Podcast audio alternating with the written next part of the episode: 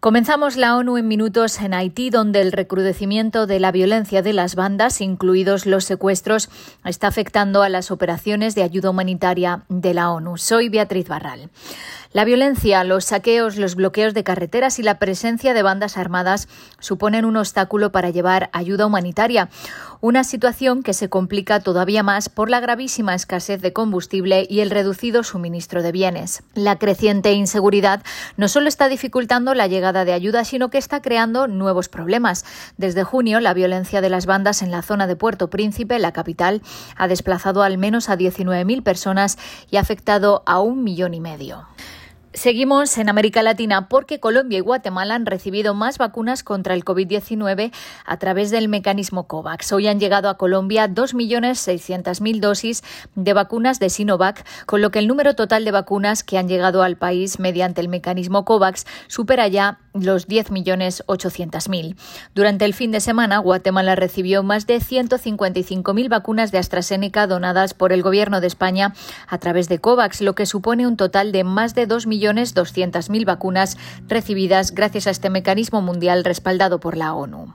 La Organización Mundial de la Salud y UNICEF celebran la decisión de los dirigentes talibanes de apoyar la reanudación de la vacunación contra la polio en todo Afganistán. La campaña de vacunación casa por casa, que comienza el 8 de noviembre, será la primera en más de tres años que llegará a todos los niños de Afganistán, incluidos los más de 3.300.000 niños que viven en zonas que hasta ahora eran inaccesibles. También se ha acordado una segunda campaña a nivel nacional que se sincronizará con la de Pakistán prevista para diciembre. En lo que va de año se ha registrado un solo caso de poliovirus salvaje, por lo que el país tiene una oportunidad extraordinaria para erradicar la polio.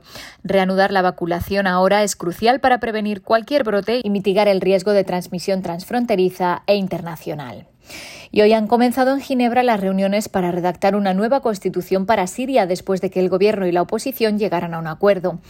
El enviado especial de la ONU para Siria, Geir Pedersen, se reunió el domingo con los copresidentes de una comisión que incluye a representantes del gobierno del presidente Bashar al-Assad, de la oposición y de la sociedad civil.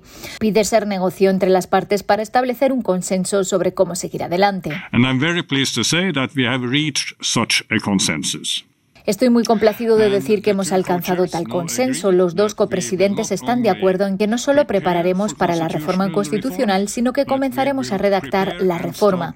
La novedad esta semana es que comenzaremos un proceso de redacción de la Constitución en Siria.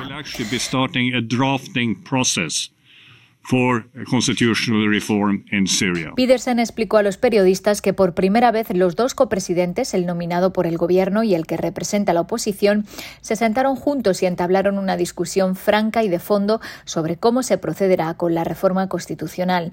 Eso sí, dijo que aunque el Comité Constitucional es un importante aporte a una solución política, por sí solo no podrá solucionar la crisis de Siria.